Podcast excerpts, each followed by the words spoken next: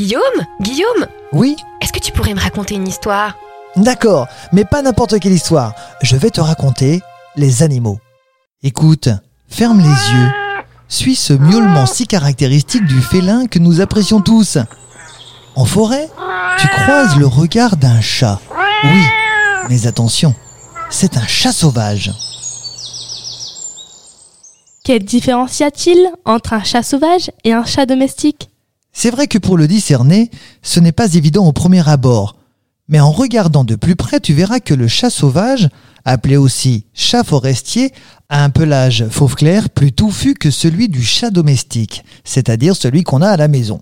Et ce n'est pas la seule différence, sa queue possède des anneaux bien noirs et se termine par un manchon noir velu. De plus, euh, sur son dos, il possède une bande noire allant de la nuque à la base de la queue.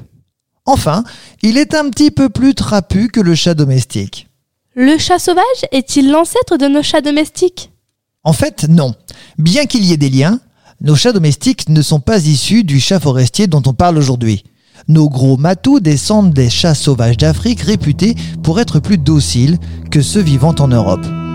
Les premières traces de la domestication du chat remontent à l'époque de l'Égypte antique qui vénérait la déesse Bastet, déesse de la joie du foyer, de la chaleur, du soleil et de la maternité, qui elle était représentée par un chat. En revanche, en ayant importé cet animal sur nos terres, nous avons mis en péril la survie du chat sauvage.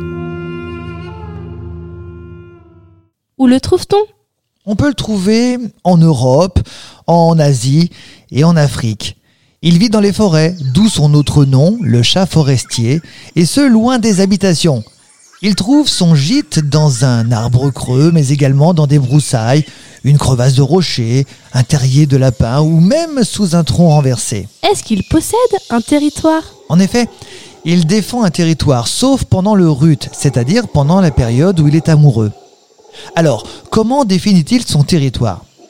Tout d'abord, il va le marquer en urinant sur les arbres, buissons, rochers et autres monticules, et en déposant ses crottes bien en vue. Bon, je te l'accorde, certaines sont malgré tout enterrées. En général, il évite ses congénères. Il faut dire que c'est un animal solitaire. Cependant, il communique en émettant des sons semblables à ceux du chat domestique, comme des ronronnements, des miaulements et des grondements. Outre son urine, il dépose aussi la sécrétion de plusieurs de ses glandes comme les glandes sudoripares apocrines qui sécrètent des phéromones ayant un rôle chez les animaux dans la sexualité, dans la lutte du territoire, mais ce serait trop long et trop compliqué à t'expliquer. Que mange-t-il?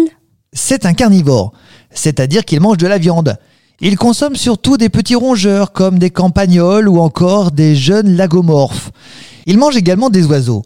En revanche, il se nourrit assez rarement de grenouilles, de poissons et d'insectes, et vraiment exceptionnellement d'agneaux qui est, comme tu le sais bien, le petit de la brebis et du bélier.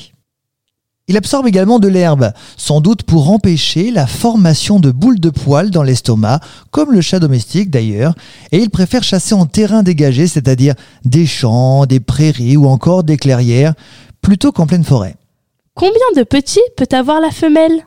Elle peut avoir entre 1 à 8 chatons. Elle possède 8 tétines, une pour chaque chaton. Est-ce que le chaton voit à la naissance? Eh bien non, simplement parce que leurs yeux sont fermés à la naissance. Ils ne peuvent donc pas voir. En revanche, leurs yeux s'ouvriront un petit peu plus tard, entre 10 et 13 jours. D'abord, ils seront bleus avant de devenir progressivement jaune d'ambre à partir de cette semaine et atteindre leur couleur définitive à 5 mois. Ce podcast vous a été proposé par Radio Pitchoun et compté par Clara Moreno et Guillaume Covini. Merci pour votre écoute. On vous dit à bientôt pour de prochaines histoires.